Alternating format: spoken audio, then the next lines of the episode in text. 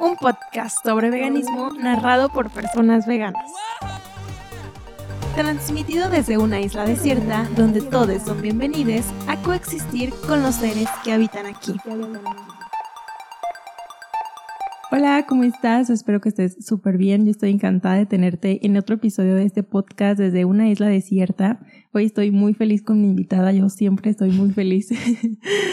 y quiero presentártela. Ella es creadora de contenido en redes sociales, es vegana desde hace dos años y también es ambientalista. Ella es Marce. ¿Cómo estás, Marce? Hola, Clau. Muy bien. Muchas gracias por invitarme, por el espacio y pues nada, feliz de estar aquí. Qué chido eh, que pudiste venir, que pudimos coincidir vamos a hablar de un tema que personalmente a mí me gusta mucho. Siento que es importante como también dar este espacio a estos temas y te invité a ti porque pues tú lo combinas muy bien, ¿no? Entonces yo te veo así de que de lejos en redes o de cerquita, no sé, pero se me hace muy chido. Pues yo personalmente no me considero como tan ambientalista, pero sí he hecho muchos cambios en mi vida. O sea, a raíz de que soy vegana, se me hizo súper chido, por ejemplo, que la primera vez que yo fui a un festival vegano, que pues había obviamente comida basada en plantas, los desechables eran como de cartón y eran como cubiertos biodegradables y así.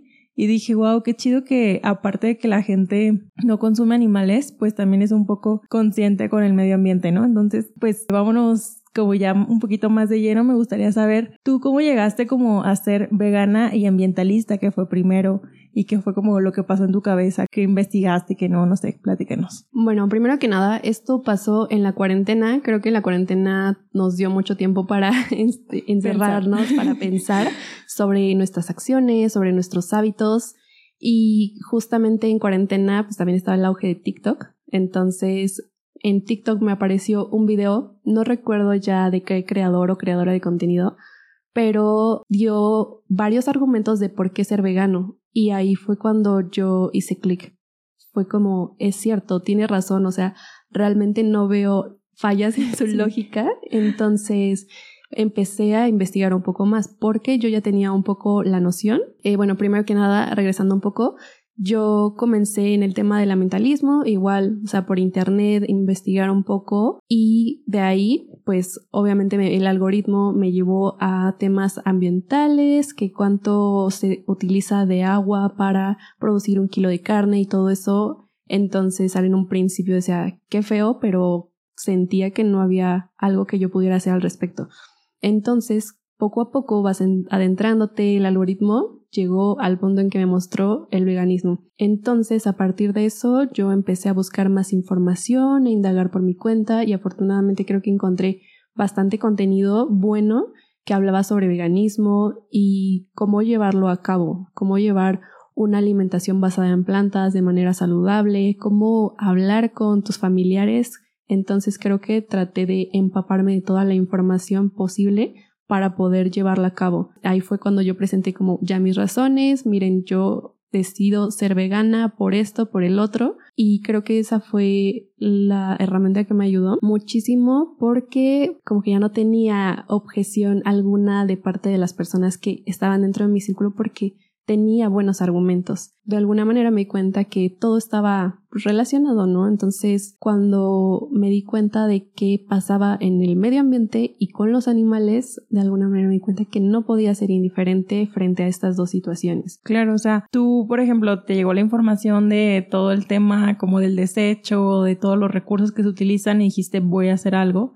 Y por otro lado también te llegó esta otra información de los animales y dijiste voy a hacer algo, ¿no? Creo que eso es clave como cuando recibimos la información y decimos voy a hacer algo, es importante.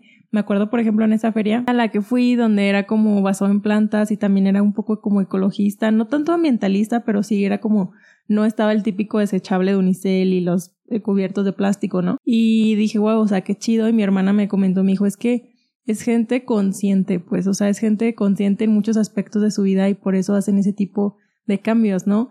Y si bien las luchas no están como tan unidas, sí están como un poco relacionadas, porque justo se habla como de qué hacemos como para hacer que nuestro impacto sea un poco menor, ¿no? Sí, y yo creo que sobre todo también esta deconstrucción, hablar de deconstrucción es súper importante frente al veganismo, frente al ambientalismo, porque realmente se nos ha enseñado a actuar e incluso pensar de cierta manera que hace que nosotros no tengamos tan presente el sufrimiento que hay detrás en el caso de los animales, o sea, la violencia, la matanza hacia ellos es de verdad, o sea, está establecida de una manera indiscriminada, o sea, realmente es muy complicado el cómo nosotros nos hemos desensibilizado hacia cómo vemos a los animales e incluso al medio ambiente, o sea, los vemos como algo para nuestro uso y beneficio y no realmente nos consideramos como parte de un todo.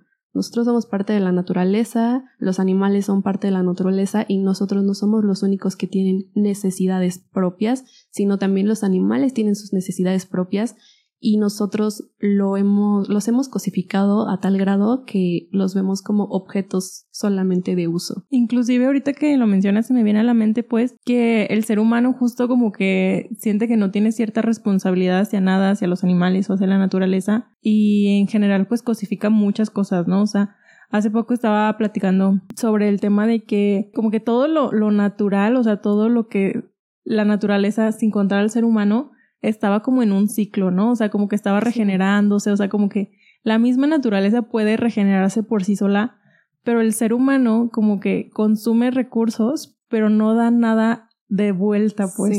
Siendo que podemos generar, por ejemplo, que la composta o cosas así, pero muchas veces no lo hacemos, simplemente generamos basura que hace como más contaminación y así. Entonces me hizo como muy curioso que dije, ¿cómo no nos damos cuenta que estamos siendo parte de esta naturaleza que también así como nos da, pues también tenemos que dar, ¿no? O sea, como este círculo para que funcione, pues. Sí, y o sea, más que nada darnos cuenta que esta crisis climática, crisis ecológica, pues es un problema muy fuerte y que realmente a veces volteo a mi alrededor digo, ¿por qué no estamos haciendo algo al respecto? Realmente creo que, como lo mencionas, a quien más nos afectaría de alguna manera es a nosotros, porque la naturaleza va a encontrar de alguna manera su ciclo, va a seguir nosotros somos quienes tomamos y realmente no cuidamos, sino solamente tomar y tomar y llega un punto en que es insostenible. Sí, total. O sea, actualmente los sistemas que existen, que ya son súper industrializados, o sea, son insostenibles por donde lo veas, o sea, por el tema de los animales que está cobrando muchísimas vidas, por el tema de los recursos que realmente, o sea, no tengo aquí como, esta es la cantidad de agua que tenemos y esta es la cantidad de agua que utilizamos, pero realmente es demasiado los recursos que estamos utilizando y no los estamos acabando que mucho antes de lo que debería de ser, entre comillas, pero sí está como increíble. A mí me parece, o sea, cada que pienso en todas las personas que somos, en todos los consumos que se están, que están teniendo estas personas, me da como un colapso mental mini. sí, y justo, o sea, algo que yo me planteaba hace poco es la frustración del consumo, el uso y desecho y creo que aplica para ambas vertientes, aplica tanto para el veganismo como para el medio ambiente, porque se nos ha enseñado que está bien usar y desechar porque no hay repercusiones, pero realmente sí las hay, que no las veamos es diferente. O sea, actualmente la crisis climática ha cobrado hogares, vidas, hábitats, entonces tiene que ver mucho el consumo, más bien el consumismo como tal, el término consumismo, más que el consumo el consumismo, esta necesidad que nos han hecho creer, esta necesidad creada de necesito más, necesito algo más, necesito comprar más, porque pues también viene como de el ser, la felicidad, de si no tienes esto, no eres esto, si no tienes esto, tal vez no eres feliz. Entonces, obviamente tiene que ver muchísimo esto dentro del medio ambiente y del veganismo, están conectados unos con otros. Sí, y me parece muy chido pues que toquemos estos temas y es como súper claro para todas las personas que nos están escuchando. O sea, el término veganismo y ambientalismo pues son temas diferentes, ¿no? Es, es común que las personas veganas también sean ambientalistas. No tan común que los ambientalistas sean veganos, pero este sí es como muy diferente porque muchas personas luego piensan como que te conocen como vegana y dicen, ah, eres vegana, pero tienes un carro, ¿no? Y, y dices, ajá, sí, pero no quiero lastimar animales Creo que mencionas un punto muy importante que es el eres vegano, pero tienes estos hábitos que tal vez no son tan ambientales. Y creo que aquí me gustaría hacer una aclaración. Yo en un principio sí conocía el veganismo por el medio ambiente, pero una vez que me enteré lo que era el veganismo, claramente adopté al veganismo no por el medio ambiente, sino por los animales. Y retomando este ejemplo de eres vegano pero tienes un coche, no hay punto de comparación si fuera viceversa, en mi parecer, porque pues estamos hablando de la vida de alguien a un objeto y entonces aquí hacemos esta diferenciación de un carro pues no contamina de alguna manera viéndolo por el tema ambiental. Si tú utilizas todo tu carro, contaminas más consumiendo carne en todo un año que utilizando tu auto. Entonces, ahí es como el shock, pero es importante decir que hay la información y que pueden buscarla y que por el lado vegano o sea, no hay punto de comparación. No podemos comparar un objeto que es un carro, que sí, que puede que produzca emisiones de CO2, pero estamos hablando en principio de la vida de alguien. Y segundo, pues claro, sí, de un daño ambiental, pero pues no hay punto de comparación. Con la vida de un ser. Exacto, los animales no puede haber comparación entre una cosa y un ser. Sí, totalmente. O sea, cuando yo, yo lo tengo muy presente y en mi vida yo trato de hacer como muchos cambios en pro del medio ambiente como para no generar desechos o incluso no gastar tantos recursos, pero en verdad cuando si en algún momento voy a un lugar y, y por un lado tengo que elegir este alimento de que ultra procesado, importado, empaquetado en plástico y por otro lado el queso más orgánico del mundo, un pedazo de carne súper orgánica, no, o sea, para mí siempre va a ser eh, más importante que el animal conserve su vida o sea, no consumir nada de origen animal. Y que es así, en esta ocasión pues ya me tocó el ultraprocesado importado lleno de plásticos. O sea, me estoy yendo así a los extremos, ¿no? Sí. Creo que casi nunca es así, pero bueno, sí es como importante tener, pues para mí en la balanza es así. O sea, sé que para, por ejemplo, muchas personas que son ambientalistas, su balanza siempre va a ser como la ecología, ¿no? Pero luego también me da un poquito de confusión en mi cabeza porque digo, a ver, o sea, tú eres ambientalista, te importa el medio ambiente, quieres cuidar el planeta, pero parte del planeta, parte de la naturaleza son los animales, o sea, ¿por qué? Claro. ¿Por qué lo estás haciendo como por cuidar tu vida y la del futuro de los seres humanos? Pero la vida de otros animales no te importa, o sea, se me hace como muy... Realmente no lo entiendo. no lo entiendo porque digo, a ver, pues, todos los animales somos parte del mundo. Y, y, tú siendo ambientalista, pero consumiendo animales, estás dando a entender que quieres cuidar al mundo para ti persona, ¿no? Sí, creo.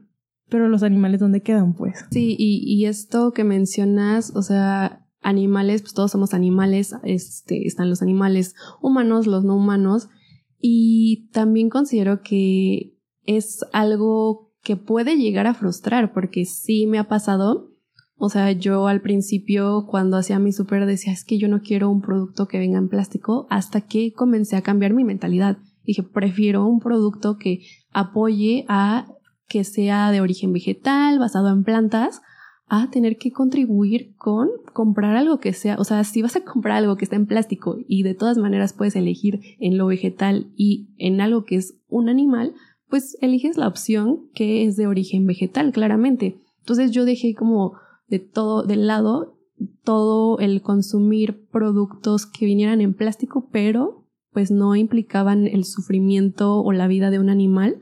Entonces, si en un principio a mí me dieran a elegir, claramente prefiero sí al plástico y como tú dices, ¿no?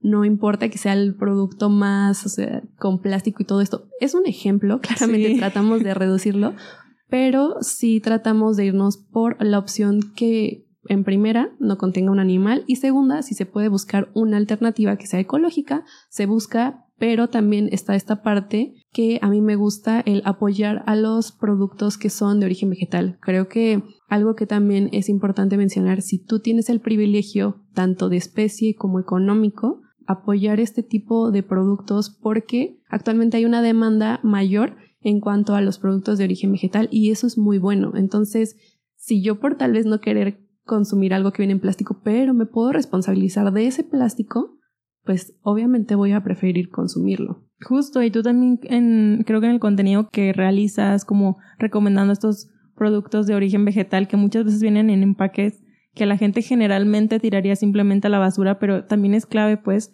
responsabilizarnos, como dices, o sea, no es lo mismo como que te llenes de plásticos y luego los pongas en la bolsa todo revuelto con los residuos orgánicos, inorgánicos y así, y eso genera basura. No es lo mismo eso a que quizás puedas separarlo o puedas llevarlo a los centros de acopio, no sé. Siento que las luchas no están peleadas, o sea, al contrario, se pueden como apoyar unas a otras pero como dices, sí es importante tener este principio ético que es la vida, ¿no? O sea, la vida sobre todas las cosas. Y lo vemos muy claro en las vidas humanas, ¿no? Porque las vidas humanas para los humanos son sagradísimas.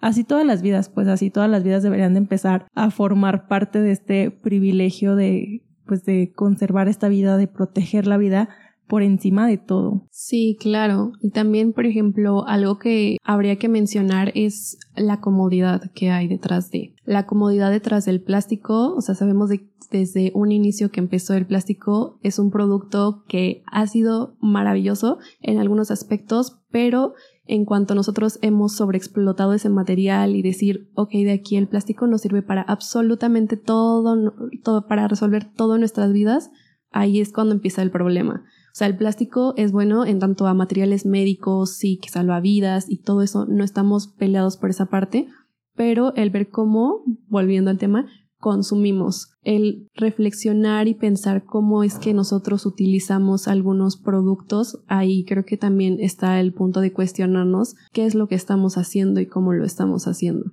Sí, justo, o sea, como mencionas, creo que la comodidad hace que muchas cosas, o sea, como que decidamos lo fácil, ¿no? O sea, por ejemplo, en el veganismo decidimos lo fácil que es no entrar en confrontación con nadie, no buscarle un poquito más, simplemente agarramos lo que ya existe, que actualmente la normalidad es la violencia hacia los animales no humanos, entonces elegimos lo fácil, ¿no? Pero es importante como salir de eso.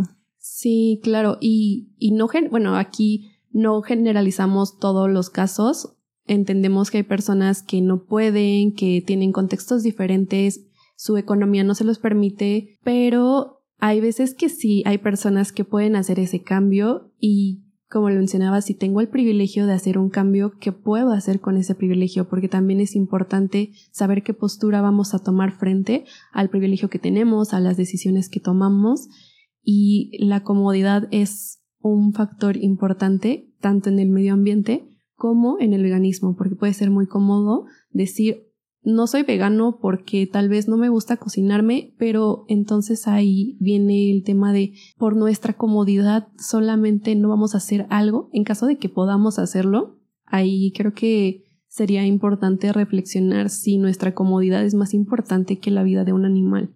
Sí, total. Y, también, o sea, eso que dices está, es súper importante porque justo también muchas personas como que por el simple hecho de que otras personas no pueden decidir u otras personas no tienen ninguna opción, como que también se escudan en esa de no todas las personas pueden, entonces yo que sí puedo ni siquiera me lo cuestiono, pero sí es importante como saber que exacto eh, existen personas en el mundo que no pueden, pero también existen muchísimas personas, incluida tu persona que que por lo menos ya te estás cuestionando, que tienes ese privilegio de acceder a la información, de por ejemplo ir al súper y elegir el, el, producto que te gusta realmente, no el que te alcanza, el que te gusta o el que prefieres. Y ahí, ahí radica como lo que mencionas, ¿qué vas a hacer con este privilegio? O sea, el privilegio de elección es muy importante y con eso puedes cambiar muchísimas cosas. Sí, y también algo que me gustaría mencionar es, tal vez no puedes hacer el cambio completo, pero eso no quiere decir que no puedas hacer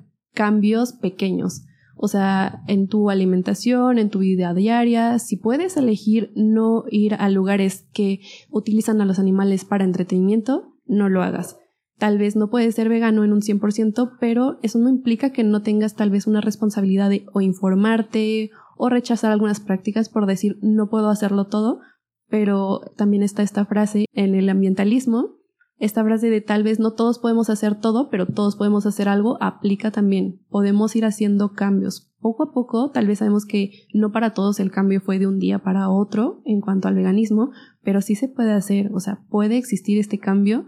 Y si nosotros nos quedamos con la idea de no, es que tal vez no puedo hacer toda la transición, todo el cambio, entonces tal vez no vamos a migrar a algún cambio. Tenemos que empezar por algún lado para empezar a cambiar. Sí, quizás en algún momento te das cuenta de que realmente sí puedes hacer todos los cambios, pero solamente era comenzar con alguno, ¿no? O sea, pero es importante como, no sé, como dar este pasito a pasar esta línea imaginaria a otro tipo de vidas, o sea, otro tipo de vidas son posibles, otro tipo de sociedades son posibles súper más justas, pues con todos los animales en general, humanos y no humanas. Sí, claro. Oye, y cuando, o sea, me imagino, quiero que igual nos platiques como de tu experiencia, pero a mí me pasó que cuando yo adquirí cierto conocimiento, por ejemplo, del veganismo, lo que decía, ¿no? O sea, realmente es como una frustración un poco pequeña y a la vez muy grande de saber como todo lo que está involucrado, ¿no? Como siento que mientras más información va recibiendo, puede ser un poco frustrante el conocer realmente el contexto y saber que las probabilidades no nos juegan tan a nuestro favor, pero me gustaría saber cuál fue tu caso y si fue así, o sea, cómo le haces tú como para como mantenerte positiva o un poco que no te agobie tanto esta parte. Bueno, considero que sí es un proceso demasiado fuerte el darte cuenta que vives dentro de una sociedad, de un sistema capitalista, patriarcal, especista, es muy fuerte llegar a recibir tanta información y decir, ¿por qué no estamos haciendo algo al respecto? Llega esta frustración de todos deberíamos de estar haciendo algo y siento que todos estamos llevando una vida bastante normal como si nada estuviera pasando. Entonces creo que es un problema social porque realmente a veces no dimensionamos el impacto que tienen nuestras acciones y como ya lo hemos mencionado, no porque lo, no lo veamos, o sea, no porque no veamos cómo matan a los animales, no porque no veamos el problema que hay detrás de toda esta crisis ambiental, no significa que este, no esté pasando. Entonces, ¿cómo lidiar con esto? Creo que para mí me ha funcionado el tener clara una postura y el por qué lo hago. Cada que recuerdas el por qué y que sabes que existe esta información en tu cabeza, no lo dejas ir tan fácilmente. En un principio había escuchado esta frase que decía, una vez que te enteras de algo, no puedes ser indiferente. Y creo que eso es algo que a mí me marcó muchísimo porque es cierto, o sea, tienes esta información y ¿qué vas a hacer con esta información? ¿Vas a ser indiferente o vas a actuar conforme a tu contexto, a tus posibilidades? Sí, totalmente de acuerdo. O sea, es importante como responsabilizarnos, ¿no? O sea, creo que a veces es muy fácil creer que como seres humanos no tenemos ninguna responsabilidad ante nada, pero al ser parte de un sistema que realmente nos está dando, por ejemplo, o sea, la naturaleza realmente pues crecen alimentos ahí, ¿no? O sea, y a mí se me hace algo increíblemente mágico como de una semilla sale la planta o la, el fruto y eso, o sea, el mundo nos está dando básicamente todo lo que necesitamos para vivir y saber que nosotros también tenemos que dar para poder coexistir en este sistema al que pertenecemos, pues. O sea, como que es importante saber que tenemos una responsabilidad. Sí, y, esto es súper importante porque no solamente responsabilidad ambiental o responsabilidad con los animales, sino en general, o sea, también el hablar de que tenemos una responsabilidad individual y colectiva. Nosotros, ¿cómo llevamos a cabo nuestras acciones, nuestra vida? Porque no podemos responsabilizar siempre al otro. A veces nos tenemos que hacer responsables de nuestras acciones y si queremos que algo cambie, bueno, creo que igual tomar la responsabilidad por uno mismo y llevarlo a la sociedad. Pero si decimos, ok, es que tal vez todo está mal en este mundo y está perdido, entonces ahí no estamos tomando una responsabilidad, simplemente estamos asumiendo que nadie más, ni siquiera nosotros, vamos a tomar una responsabilidad. Sí, inclusive en ese pensamiento pues estamos siendo parte del problema. A mí algo que me causa mucho, un poco frustración, enojo, no sé, es como esta mentalidad de muchas personas que es como, es que no soy la única que lo está haciendo. O sea, como siento que pasa para muchas cosas. A mí me ha pasado, por ejemplo, yo soy ciclista y pues muy seguido voy por la ciclovía, de hecho casi siempre. Sí. Cuando voy pues ya sea en mi patín o en la bici, ¿no? Entonces, mucha gente no respeta la ciclovía y muchas veces yo les digo de que, oye, este espacio no es para ti y así. Y una vez una señora me dijo, sí, pero es que no soy la única. Y pues sí, había más carros adelante y más carros atrás en la ciclovía.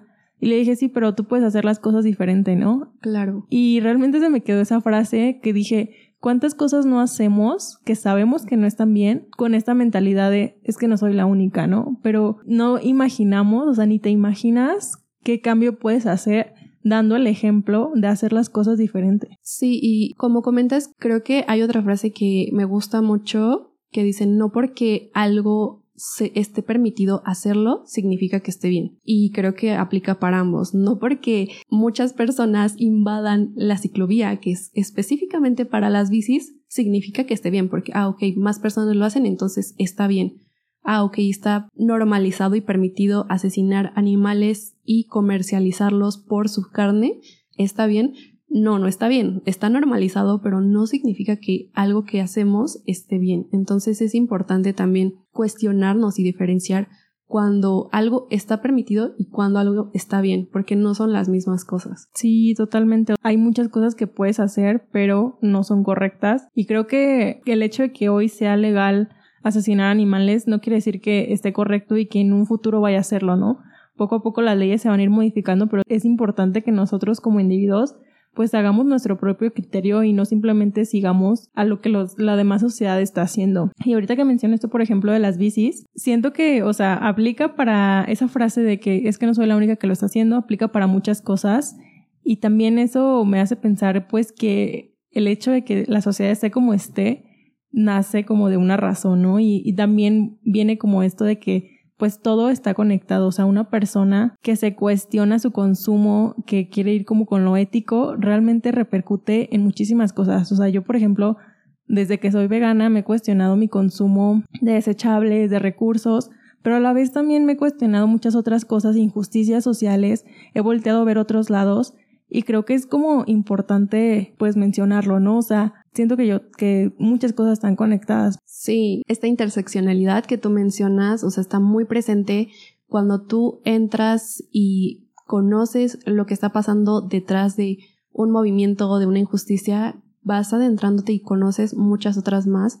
Y algo que mencionabas y que también me acordé de esta frase de Melanie Joy, que no nacemos con esquemas mentales, sino que los vamos construyendo. Entonces, tengamos en cuenta que no nacimos diciendo, ah, ok, sabemos que matar animales y consumirlos y hacer esta discriminación de especie, este especismo de los perros son para el hogar, las vacas son para comida. Y creo que lo mencionabas ya en algún episodio.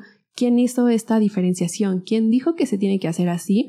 No nacimos con esa idea, sino se fue formando y se hizo de alguna manera ya una construcción en la que el sistema te dice que esto es lo que debes de comer, esto es lo que debes de comprar y no, podemos salir de ese sistema, pero implica esta deconstrucción, un nuevo aprendizaje, de nuevas prácticas, de nuevas maneras de tener nuevos hábitos, de consumir de manera diferente, tanto hablando de manera ecológica como hablando por la parte de elegir comer a base de plantas y no comerte un animal. Sí, totalmente. O sea, me viene como a la mente de que todo lo que hemos construido, claro que podemos destruirlo y volverlo a construir de ser necesario. Realmente el sistema actual que existe, en el que se cosifican, que se asesinan animales, en el que se cosifica la naturaleza, este sistema, como mencionas, de consumir y desechar y realmente no hacernos cargo, es algo que se ha ido construyendo porque quizás en algún momento eso fue lo que funcionaba, pero realmente en la actualidad y en el futuro eso no es lo que está funcionando. O sea, realmente pues para empezar, millones de animales están siendo asesinados, está repercutiendo muchísimo en el medio ambiente, está repercutiendo muchísimo en las sociedades más vulnerables y ya no está funcionando, entonces algo tiene que cambiar. Sí, claro. Y tanto medio ambiente, sociedad y animales, todo está conectado y si lo vemos por el tema de crisis ambiental, porque más que un cambio climático, el cambio climático no es tan malo como tal, pero llegamos ya a un punto de nuestro consumismo lo llevó a una crisis climática y eso implica lo que mencionas, ¿no? La pérdida de casas para algunas personas y sobre todo son personas que menos han contribuido a esta crisis climática, las que menos han generado contaminación porque tristemente es algo que se vive, las personas que tienen mayor capacidad adquisitiva incluso son las que más llegan a contaminar y no generalizando, pero sí dejándolo ahí para que a veces nos cuestionemos si nosotros tenemos un poder adquisitivo mayor, podremos obtener más cosas, comprar más y desechar de una manera pues muchísimo más rápida. Entonces aplica igual medio ambiente. Nos han enseñado de que, no sé si has visto esos comerciales de que hamburguesa con tres, cuatro carnes y realmente digo, es necesario, o sea, lo llevan ya a un nivel demasiado grotesco, exagerado, es innecesario, pero está también esta parte de, ya tenemos esto, ok, ¿qué otra necesidad les generamos, les creamos? Hay que hacer algo muchísimo más, que vaya más allá y entonces en esta en este sentido de que el ser humano quiera más y más y más y no quede satisfecho, pues llega a un punto demasiado catastrófico para el mismo ser humano y que realmente no lo vemos de esa manera, lo vemos como algo bueno porque estamos adquiriendo y tenemos esa capacidad, pero realmente es muy malo y tal vez no lo estamos viendo, justo porque no está a la vuelta de nuestros ojos, de nuestra casa, sino lejos con las personas que menos han contribuido a esto. Sí, y aparte, ahorita el que lo mencionas, que justo las personas con mayor capacidad adquisitiva generan muchísimo, mm, muchísimo más daño, pues me hace pensar justo que la responsabilidad que tenemos todos, o sea, realmente cada ser humano tiene esta responsabilidad hacia los demás animales no humanos y hacia el medio ambiente y hacia todo lo que nos rodea, pero también es una responsabilidad mayor si tu privilegio es mayor. O lo que mencionábamos también en algún capítulo del podcast de no es la misma responsabilidad que tienes tú al, a la persona que sale todos los días con 10 barcos pesqueros a sacar millones, miles de peces del mar, ¿no? O sea, esas responsabilidades recuerdo que se llamaba responsabilidad compartida, en la cual, o sea, todos somos responsables en diferente medida y si tu persona que nos está escuchando quizás tienes un privilegio mayor o tienes una afectación mayor, tu responsabilidad es mayor. Pero si tu persona que nos está escuchando quizás no tienes como ese tipo de responsabilidad, no significa que ya tu responsabilidad no importa. O sea, todas las responsabilidades importan y si todas las personas realmente tomáramos esta responsabilidad, otra sociedad sería, y claro que la podemos construir, ¿no? No significa que porque hoy no existe, no va a existir nunca. O sea, al contrario, estamos haciendo cambios, generando cambios a favor de, pues, de muchas personas, animales no humanos y también pues a favor de este sistema del que somos parte, que es el medio ambiente. Sí, y qué bueno que mencionas esto de responsabilidades compartidas porque es justo base importante. No solamente las industrias son las culpables, sino también qué es lo que nosotros hacemos. Decimos, qué mal que esté pasando esto, pero seguimos financiando esa industria. Creo que ahí hay que pensar cómo es que juega nuestro papel de consumidores. Si nosotros no hacemos algo al respecto, de alguna manera también estamos contribuyendo y aclaro, siempre y cuando estén tus posibilidades, creo que sí hay que tomar esa responsabilidad porque no podemos solamente culpabilizar a un sistema que nosotros hemos ido financiando. Entonces, ahí también hay que reflexionar y ahondar en nuestras prácticas, en nuestro día a día, qué es lo que nosotros consumimos, con qué frecuencia realmente lo necesitamos, porque algo también importante en cuanto al veganismo es la industria te ha hecho creer que necesitas leche para obtener calcio y realmente esto sabemos que no es totalmente cierto. No me crean a mí, incluso búsquenlo, indaguen, creo que eso es súper importante informarnos por nuestra parte y también no creer todo lo que escuchamos porque no necesitamos leche para obtener calcio. El calcio lo podemos obtener de muchas otras fuentes y sobre todo vegetales, o sea, no necesitamos recurrir a la explotación de una vaca para obtener su leche o su carne, ¿no? Para la proteína, como muchas personas creerían, pues no necesitamos eso. Necesitamos proteína, no necesitamos carne, necesitamos calcio, no necesitamos leche. Sí, y justo como, como mencionas, yo he escuchado muchos comentarios, por ejemplo, de las industrias, ¿no? De que, ay, sí, o sea, yo consumo un kilo de carne, pero fíjate esa refresquera que gasta miles y millones de litros de agua, entonces como que a mí nadie me voltea a ver que si yo estoy comiendo carne porque todos veamos a esa refresquera, ¿no? Sí. Y no se trata de eso. O sea, a la par en que muchas personas le están exigiendo a esa refresquera que esté mejorando sus consumos o incluso haciendo concientización en la sociedad de que las refresqueras utilizan muchísima agua, a la par tú también puedes dejar de consumir carne por los animales y por todo el daño que implica. Sí es importante, como dices, dejar de responsabilizar a los demás por el daño que existe porque todos somos responsables de los daños que están causando. O sea, si bien esa refresquera que a lo mejor tú no le consumes a esa refresquera, ¿no? Pero estás consumiendo otras cosas, o sea, como que siento que si todos nos apuntamos, al final no hay ningún responsable y nadie hace ningún cambio, es diferente a responsabilizarnos, a hacernos cargo de lo, de lo que estamos haciendo y que a la par todos vayan generando esos cambios. Sí, es súper importante tomar en cuenta nuestras acciones y también esto de señalo aquí y señalo allá y entonces yo no tengo responsabilidad o no tengo algo que hacer. El señalar que tal vez aquí hay un culpable, pero pues yo también estoy haciendo algunas prácticas que tal vez no son ni las más ecológicas ni las más éticas, entonces ahí es como, ¿qué está pasando? Tenemos que hacer algo al respecto y sobre todo también tratar de ser congruentes con las acciones, con lo que pensamos. Si nosotros realmente creemos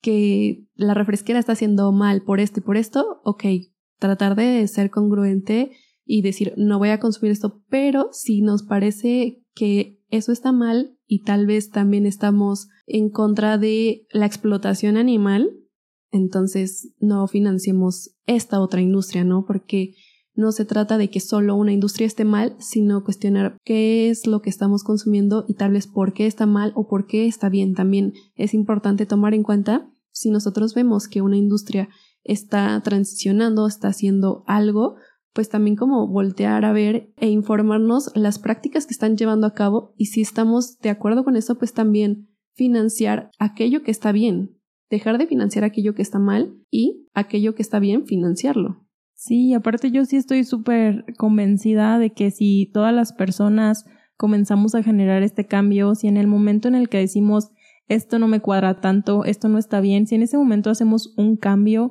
si en ese momento decidimos diferente, estoy convencida de que en un futuro va a ser súper más ético para todos los animales humanos y no humanos, más ético para el medio ambiente, más sostenible. Si todas las personas que en algún momento dijimos esto no se me hace tan bien, hiciéramos un cambio, o sea, estoy convencida de que el futuro comenzaría a, a verse de manera diferente, no tan catastrófico como, como lo pintamos hoy en día, sino un poco más, pues sí, sostenible y ético para todos los que lo habitamos. Sí, y considero que ahorita que mencionas el término catastrófico es muy fuerte, porque a veces tanto ambientalistas como veganos no vemos que avance muchísimo tanto el cuidado del ambiente como la justicia hacia los animales no humanos. Entonces, ¿qué es lo que nosotros podemos hacer a partir de eso? El tomar acción frente a esta catástrofe es importante porque si solamente nos rendimos y decimos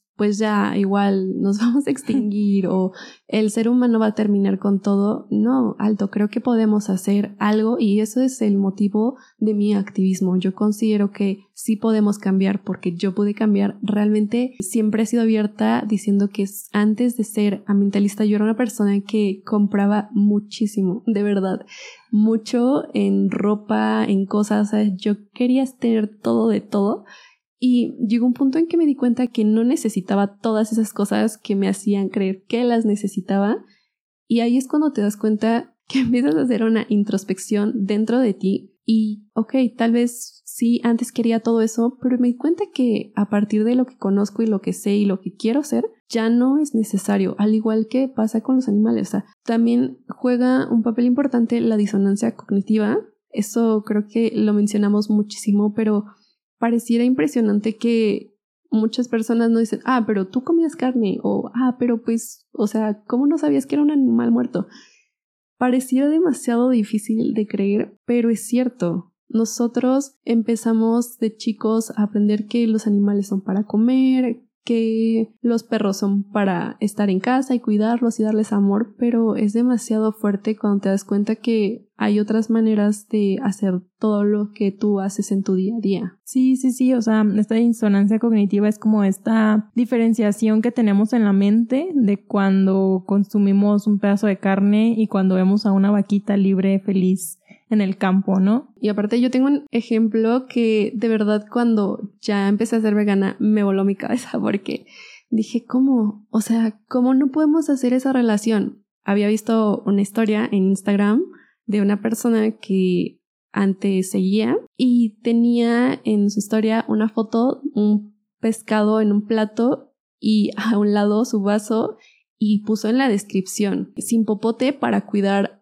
a los animales del mar. Literal. Literal. Y yo me quedé, o sea, como sin popote para cuidar a los animales, pero te estás comiendo un animal. Entonces creo que eso es lo choqueante para nosotros. ¿Hasta qué punto nosotros podemos llegar a disociar a los animales y no darnos cuenta que estamos contribuyendo a un problema mayor comiéndolos que con un popote? Porque no es lo mismo la pesca de arrastre que tirar un popote, digo, no lo hagan, no estoy diciendo que una cosa esté mejor que otra, pero también hay que saber cuál es el punto de comparación a veces de las cosas que estamos haciendo. Volvemos al tema del plástico, claramente sí preferiría consumir en plástico que consumir un animal. Entonces, volviendo a este ejemplo, pues fue demasiado impactante, porque ahí nosotros nos damos cuenta que tan cosificados están los animales no humanos. Sí, esta desconexión total que que tenemos, o sea, no, no me la creo neta que haya existido literal un pescado. Y también pasa mucho, y yo lo veo pues en redes sociales, que es donde consumo pues más contenido. Había como un chavo diciendo, ¿qué, qué decía exactamente? O sea, mencionaba varias especies de peces, diciendo como que el, el marlin estaba, era ilegal su pesca porque creo que estaba como en peligro de extinción o algo así. Y pues como que dijo, ah, es que no he tenido un consumo ético porque yo consumía marlin, pero realmente pescar marlin es ilegal.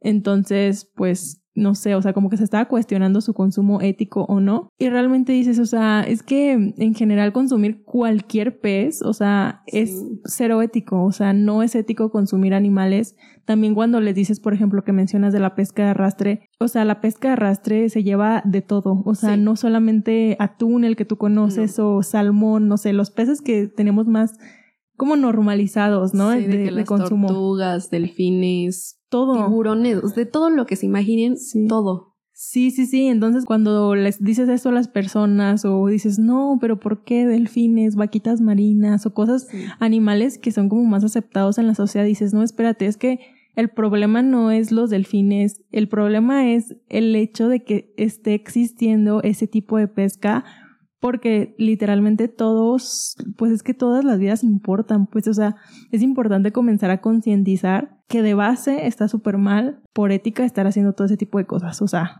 de, de, de cajón, ¿no? Y ya después eh, ver qué tipo de soluciones también podemos dar para el medio ambiente, pero sí es importante como eso, saber que el consumo ético de animales pues no existe.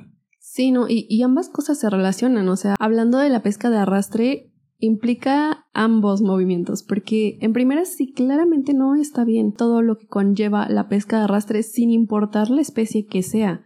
Y en segunda, muchas veces esta pesca de arrastre se quedan las redes. sí, se quedan las redes en el mar porque se atoraron y lo peor es que, ok, ya se quedan ahí, contaminan muchísimo, se crean los microplásticos y aparte afecta muchísimo al hábitat de los animales, porque ya les dejaste ahí una red enorme donde se pueden quedar atrapados muchísimos peces, muchísimas especies, y entonces, ¿cuál es la responsabilidad? Aunque no hay ninguna porque está regulado y aceptado comer peces y hay cosas que son necesarias, entre comillas, hacer como justificando estas prácticas porque pues comemos peces y cómo vamos a obtenerlos si no se pescan, entonces creo que también hay que pensar en eso. Sí, sí, sí. Aparte, eh, bueno, la mayoría de plástico que existe actualmente en el mar viene justamente de las, de las redes de pesca.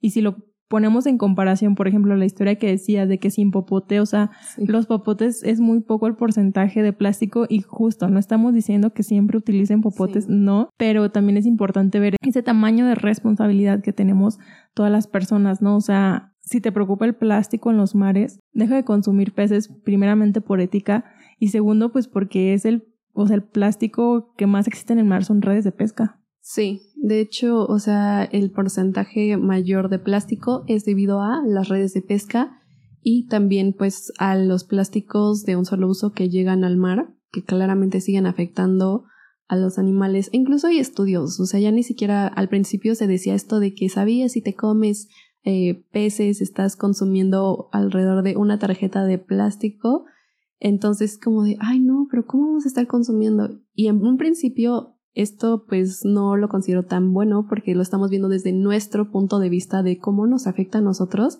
más allá de un punto ético. pero igual creo que ayuda algunas cosas a que comiencen a cuestionarse, ¿no? Entonces, sí, súper mal el cómo nosotros consumimos el hecho de que financiamos esto, hay que cambiarlo. Si decimos, ok, no quiero esto, ¿cómo comienzo a cambiar mis hábitos de una manera más responsable, consciente y sostenible? Claro, aparte de esto, súper es una invitación al cuestionamiento, ¿no? O sea, obviamente no queremos señalar ni culpabilizar, como mencionábamos, a nadie, simplemente es una invitación al cuestionamiento, a saber, a elegir lo ético. También he visto, por ejemplo, personas que ya están como optando más por pescas sostenibles, como pescas más locales. Y realmente es, no, o sea, no porque estés en contra de la pesca industrial vas a ir a pescas más sostenibles porque aún así se sigue lastimando a un ser, se sigue asesinando a un ser. Entonces, mi invitación siempre va a ser cuestionate siempre como la parte ética. Si a ti no te gustaría obviamente que te quitaran la vida, pues ¿por qué lo haces? Y más existiendo otras opciones, ¿no? Porque pues sí, también existen estas personas que dicen que hay animales no humanos, que también comen otros animales. Y bueno, o sea, no nos vamos a poner a dialogar con ellos, pero sí nos vamos a poner a dialogar con personas que tienen muchísimas otras opciones, muchísimas otras maneras de obtener estos nutrientes que se necesitan en el cuerpo sin tener que recurrir al asesinato de algún animal. Sí, y el hecho de que nosotros hayamos llevado un estilo de vida de cierta manera no implica que no podamos cambiarlo, no implica que no podamos retomar nuevos hábitos o justo tomar esta responsabilidad. Sí, o sea, justo diferentes formas de vida son posibles y esto creo que es súper importante tenerlo claro. Sí, y actualmente creo que ya hay más conciencia, ¿sabes? En la sociedad ya existe más esta conciencia y también las redes sociales han ayudado muchísimo a visibilizar tanto las problemáticas pero también las alternativas. A veces que no tenemos soluciones pero sí tenemos alternativas. Entonces, si nosotros podemos elegir llevar ciertas acciones de manera diferente, ayudan muchísimo y también tomar en cuenta que esta conciencia social y visibilidad nos ha ayudado a encontrar alternativas. Por ejemplo, que si la copa menstrual, en vez de utilizar toallas desechables, que si utilizar un rastrillo de acero inoxidable en vez de estar comprando mes con mes desechables. Entonces, si lo vemos por un lado tanto económico como ambiental, e incluso ya hablando después de dónde terminan estos desechos que normalmente terminan afectando los ecosistemas de los animales, pues nos beneficia a todos. Entonces, ¿a quién no beneficia? A las grandes industrias, a las grandes empresas que justo no quieren y también no les conviene que seamos personas que están informadas, que seamos consumidores conscientes y responsables. Es súper importante también hay esta frase que yo me imagino que tal vez algunas personas las han escuchado, pero de que si los mataderos fueran de cristal, tal vez todos serían veganos. Y considero que sí, si viéramos como todas las prácticas detrás de y las implicaciones que toman tanto para algunos animales en caso de que los involucre la industria, como el plástico y otras afectaciones en el ambiente, no financiaríamos todo esto. Sí, sí, sí. Aparte, a mí me gusta mucho también otra frase que dice como en vez de preocuparnos, ocupémonos. Ah, claro. Entonces, sé que a veces cuando nos llega esta información puede ser demasiado abrumadora, como que realmente ponernos a correr en círculos esperando el fin del mundo, a que todos nos extingamos, resulta un poco más fácil, ¿no? Pero en verdad es posible hacer un cambio. O sea, creo que casi que estamos en el punto máximo para hacer un cambio, o sea, en el punto casi final, pero sí se puede, sí se puede vivir en un mundo diferente y todo eso va a depender de que todas las personas que les llegue la información puedan realmente decidir diferente. Entonces, si en lugar de preocuparte o agobiarte por todo lo horrible que está el mundo, pues ocupémonos, realmente hagamos algo para hacer un cambio. Sí, y yo creo que totalmente de acuerdo con lo que dices. Aparte, si les tuviera que decir desde mi punto de vista, desde mi opinión, de verdad que no es tan complicado conforme vas avanzando. Tanto llevar una alimentación basada en plantas por el veganismo, pues no es tan complicado como nosotros creemos. Al principio decía, ¿qué voy a comer? ¿No? Pero empiezas a informarte y actualmente hay tanta información que la verdad es que es demasiado oportuna que nos ayudan a llevar esta transición de hábitos. En cuanto al medio ambiente, también yo decía, ay, bueno, ¿y dónde voy a comprar? Actualmente hay muchísimos emprendimientos y mexicanos, que es también increíble. Si hay en su país, también búsquenlos porque sí existen y son muy buenas las opciones que tenemos. El consumo siento yo que también está migrando porque se están dando cuenta que como consumidores nosotros queremos formas más éticas y más responsables con el ambiente. Entonces, las empresas lo están viendo y tal vez no va tan rápido como nos gustaría que fuera, pero está sucediendo y como tú dices, tal vez si fuera más fácil de quedarnos en círculos corriendo de, ay, pues ya se va a acabar el mundo, no. Créanme que poco a poco es fácil ir haciendo esta transición y también no crean que hay este estigma de que es caro el veganismo, que es caro ser ecológico, al contrario, creo que está más bien en la manera que nosotros actuamos y decidimos. Si nosotros decidimos comprar un producto que es tal vez muy caro y no lo necesitamos, pero solo porque es ecológico, que de bambú y tal vez no lo necesitamos, entonces no necesariamente es caro, porque hablando sobre el cuidado del medio ambiente te hace replantearte qué sí necesitas y qué es lo que tal vez no. Romper esta necesidad creada de decir necesito esto y el otro y lo más nuevo, creo que ahí también es un principio muy importante. Y en cuanto a comer a base de plantas, pues hay muchísimas opciones. O sea, realmente no necesitas comprarte los productos vegetales más caros importados. Cuando realmente yo empecé, no consumía tantos de estos productos por el plástico, actualmente ya consumo porque digo, ok, si quiero crear esta demanda de productos a base de plantas, porque también es necesario, pero existen alternativas como los frijoles, las lentejas, los cereales, o sea, todas las legumbres son demasiado accesibles, entonces también está como esta balanza de no necesariamente es caro llevar un estilo de vida ambiental o de tener esta postura ética con los animales de decidir no consumirlos hay veces que podemos optar, e incluso algo que a mí me decían mucho, es que las leches vegetales, bebidas vegetales, como les llamen, son muy caras. Es como sí y no necesariamente, porque sí son algunas incluso un poco más costosas en el súper, pero te aseguro que si tú compras tu arroz o tú compras tu avena y tú lo haces, de verdad que con 15, 20 pesos tú armas. Entonces hay que ver cómo nosotros decidimos actuar. No necesariamente es caro, no necesariamente necesitamos todos los productos ecológicos del mundo, solo los que tú necesites poco a poco.